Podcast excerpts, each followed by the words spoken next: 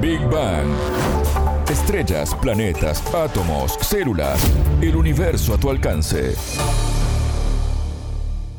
Bienvenidos a Big Bang, el programa de Sputnik. Martín González los saluda desde Montevideo. Ya está con nosotros Anabela Aparicio. ¿Cómo te va, Anabela? Bienvenida. Muy bien, Martín, gracias. Por primera vez en la historia se logró desviar un asteroide con una misión espacial.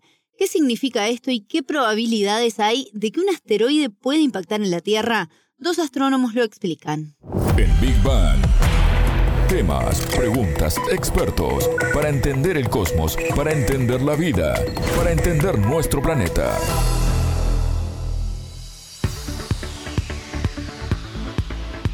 Prueba de redirección de un asteroide doble. Este es el significado que tiene la sigla DART, justamente por sus siglas en inglés, y es el nombre de la sonda que impactó en la noche del 26 de septiembre contra el asteroide de 160 metros de ancho que se llama Dimorphos. Esto a simple vista puede parecer una hazaña espacial lejana, pero en realidad podría llegar a salvarnos la vida, ¿no? Así es, Martín, pues esta fue la primera prueba que se hizo de desvío de asteroides con el objetivo de tener mecanismos claros y tecnología concreta para hacer lo mismo si un día se acerca un objeto de este tipo al planeta Tierra. Y para entender mejor el procedimiento y de qué estamos hablando, consultamos al astrónomo chileno José Utreras, divulgador del Centro de Astrofísica y Tecnologías Afines. Él nos explicó qué es la sonda DART y cómo funciona se lo puede imaginar como una especie de una lavadora, un auto pequeño, unos paneles solares a máxima velocidad que lo único que hace es impactarse, estrellarse contra el otro asteroide. Pero también iba equipado con una cámara y también tenía sistemas autónomos para ir corrigiendo su órbita en el camino, que es una cosa que también había que probar, es que estos sistemas autónomos sirven, que es algo que se está cambiando en el futuro en cómo se hacen las misiones misiones que puedan ir tomando decisiones en el camino, porque como existe esta diferencia entre cuánto se demora en llevar información a la sonda y luego de vuelta a la Tierra, para poder ejecutar alguna acción, es mejor tener ese tipo de tecnología. Y por otro lado, hace unas semanas atrás, dentro de DART, se liberó una especie de cámara, otro satélite pequeño, un nanosatélite, de Italia. En Italia crearon otro satélite pequeñito para fotografiar el momento del impacto. El doctor en astronomía también nos explicó cómo fue la misión realizada anoche sobre estos asteroides ubicados a 11 millones de kilómetros de la Tierra. Por un lado, estamos viendo a partir de las imágenes de la sonda DART que chocó de lleno casi en el centro del asteroide. Y también durante la noche, bueno, durante el transcurso del día hasta hoy, se publicó una animación de otro observatorio de Hawái, del proyecto Atlas, donde mostraron cómo se levantó una nube de polvo y de escombros después del impacto. Y ese era el mejor escenario, porque, bueno, por un lado, pareciera que no le sacó un pedazo muy grande al asteroide, porque podría haber pasado eso, que habría reducido el efecto del impacto, pero sino que levantó mucho polvo hacia atrás y dentro de los escenarios posibles, ese es uno en el cual dar, al pegar al asteroide, lo va a empujar con mayor fuerza, va a cambiar más la órbita. Todavía queda seguir la órbita, calcular cuánto se demoran darle la vuelta al asteroide más grande, que es eh, para confirmar del todo el éxito de la misión. Estos asteroides no son de un riesgo para la Tierra, si bien son cercanos, son cercanos entre comillas, porque Pensemos que la Luna está como a 380 mil kilómetros y esto estaba a 11 millones de kilómetros. 11 millones comparado con más o menos 400 mil es una distancia súper grande. Así que estaba bien, bien lejos, pero lo suficientemente cerca para poder hacerle un seguimiento desde la Tierra, que por eso se usó este asteroide. Los datos más concretos e imágenes se van a conocer en los próximos días. Esto permitiría también determinar si fue exitosa o no la misión, ¿no? ¿Por qué la demora? Se lo consultamos precisamente al astrónomo uruguayo Gonzalo Tancredi, que trabaja en coordinación con la Oficina de Defensa Planetaria de la NASA y participó de esta misión concreta como único representante de Latinoamérica.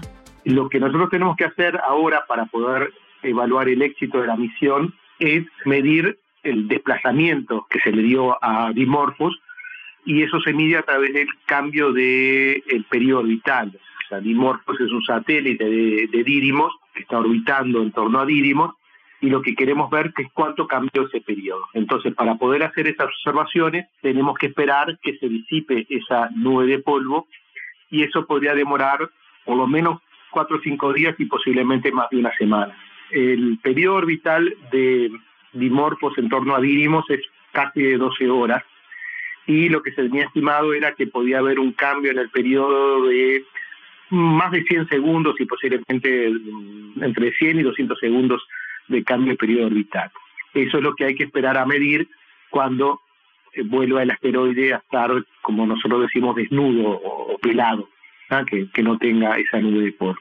Ahora eh, estamos a la espera de las observaciones que confirmen, por ejemplo, esta nube de polvo que se generó, cuánto tiempo va a demorar disiparse. Eh, ahora se va a empezar a trabajar en los resultados de la misión, hacer publicaciones conjuntamente con todo el equipo de estos resultados y posiblemente, bueno, va a haber también algunas reuniones virtuales y presenciales para presentar los resultados. Ahora comienza la etapa de análisis que por lo menos va a llevar varios meses, va a estar terminada completa, digamos, a, a mitad del año que viene. ¿Por qué se eligieron estos asteroides llamados dimorfos y dídimos y no otros? Bueno, el chileno Utreras mencionó la cercanía y Tancredi agregó otros aspectos que llevaron a esta elección. Las misiones espaciales, cuanto más lejos, cuanto más grande la misión, más costosas son. Entonces, en primera instancia era eso.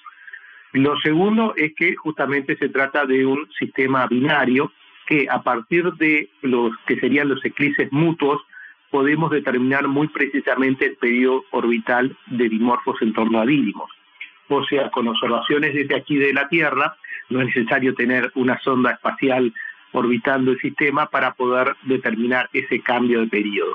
Y es por la configuración particular que tiene este sistema, que nos permite observar estos eclipses mutuos que se dan periódicamente. Entonces se eligió justamente por, estas características. Dimorphos es el asteroide impactado por la sonda a una velocidad de 6,6 kilómetros por segundo. Mencionamos que mide 160 metros y el otro, Didymos, que está a 1,2 kilómetros de distancia, tiene 780 metros. Utreras nos brindó detalles sobre otras características de estos asteroides elegidos para la misión. El asteroide pequeño que es Dimorphos tiene como la mitad del tamaño de un estadio, un estadio de fútbol, es más o menos el tamaño de ese asteroide. Em, y por lo que vimos en las imágenes, es como una pila de escombros, como un montón de arena y piedra que está unida por la gravedad, pero no es como una piedra que uno se puede imaginar como una única piedra grande, sino que es como un montón de escombros que quedaron de algún momento en el que se estaban formando los planetas y que es bien fácil de desarmar. Eso es algo que no sabíamos porque lo que vimos ayer también fue la primera imagen que teníamos de ese asteroide pequeño. No teníamos una imagen de cerca, no sabíamos cómo era su superficie, y tampoco cómo era su estructura.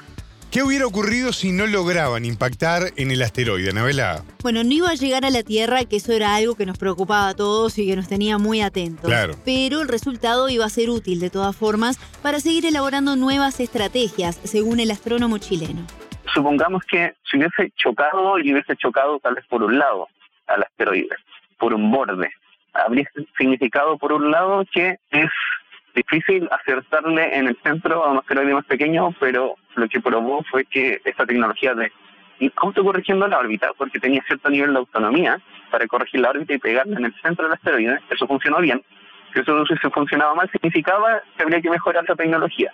Por otro lado, es que al pegarle se hubiese desarmado el asteroide, que igual era poco probable, pero si hubiese pasado algo así, se hubiese desprendido parte del asteroide con el impacto, también significaría que ese tipo de solución no es tan buena para desviar un asteroide y habría que buscar otra cosa. Y ahí habría que hacer otro experimento. Pero funcionar o no, íbamos a aprender algo. Es que este tipo de tecnología sirve para este tipo de asteroides o si es que tendríamos que buscar otra cosa. Esto nos demuestra también la importancia de los observatorios que hay en la Tierra para poder identificar este tipo de objetos que luego son explorados en misiones espaciales. Sobre esto se refirió también el astrónomo chileno me entusiasma ver que se hacen cosas en el área de defensa planetaria, pero también pienso que hay que recordar que para que este tipo de tecnología o este tipo de idea sea útil, es que hay que estar monitoreando el espacio constantemente, no solamente eso.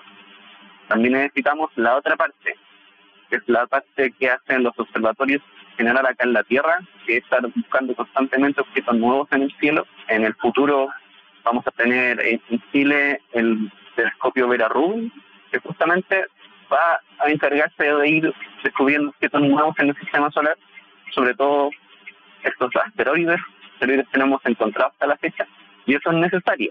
Esa es la primera parte. Ya la otra parte es la parte de la defensa. En el futuro, por ejemplo, existe esta idea de poder extraer minerales de asteroides. Y claro, parte de estas misiones van a tener que necesitar cierto nivel de autonomía también. Que eso es algo que se puede probar con este tipo de misiones, que en principio no tienen nada que ver, pero hay varias cosas que se usan en estas misiones, tecnología que se usan en estas misiones y después se puede volver a usar en el futuro. Anabela, ¿qué probabilidades tenemos de que un asteroide choque en la Tierra? Meses atrás hablamos con Tancredi de este tema en otra edición de Big Bang, recordemos, cuando salió públicamente la película No mires arriba, que trataba un poco de todo este tema y allí fue que Tancredi nos adelantó que estaba trabajando en esta misión especial que se terminó concretando y justamente uno de los míos es, bueno, ¿qué posibilidades hay de que esta película se haga realidad?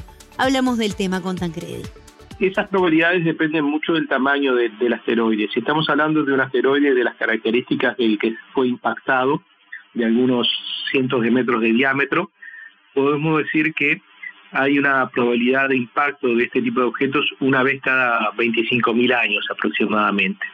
También el tamaño es relevante a la hora de analizar las consecuencias de ese tipo de eventos, por ejemplo, en este caso estamos hablando de un objeto que podría generar, digamos, una catástrofe, un problema a nivel eh, regional, a nivel de un país pequeño como Uruguay, un estado de los Estados Unidos.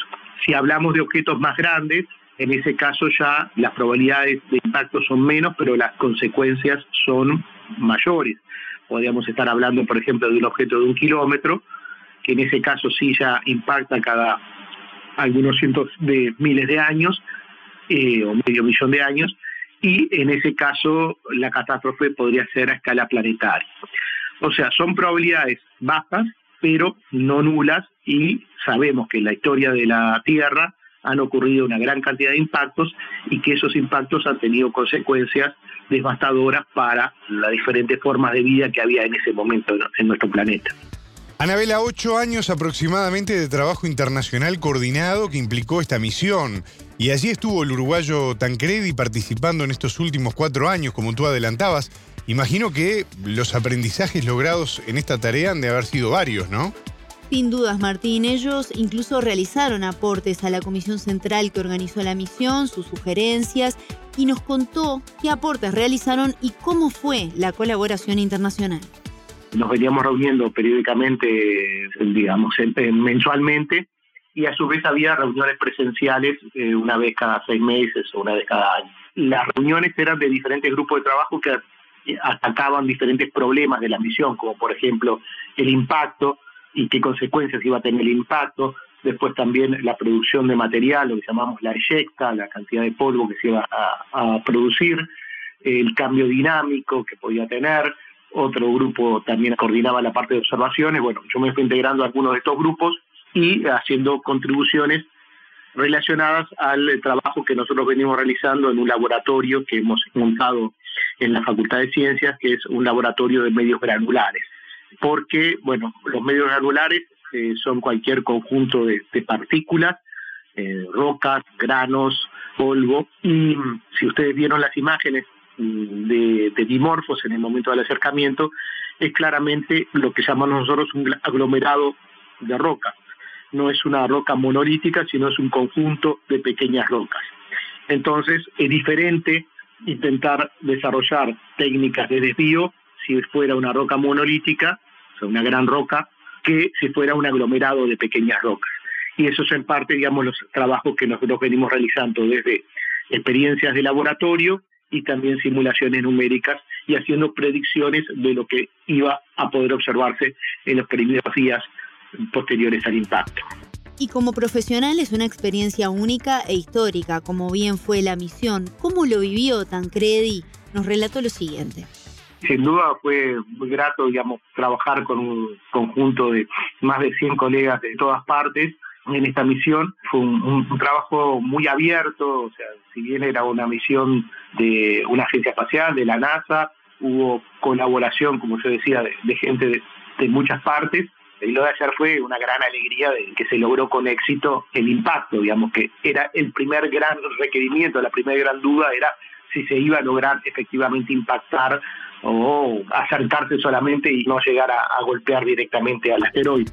Escuchábamos al astrónomo Gonzalo Tancredi, uruguayo, representante de Latinoamérica en el equipo internacional que trabajó en la misión DART, y anteriormente escuchábamos al chileno José Utreras, doctor en astronomía.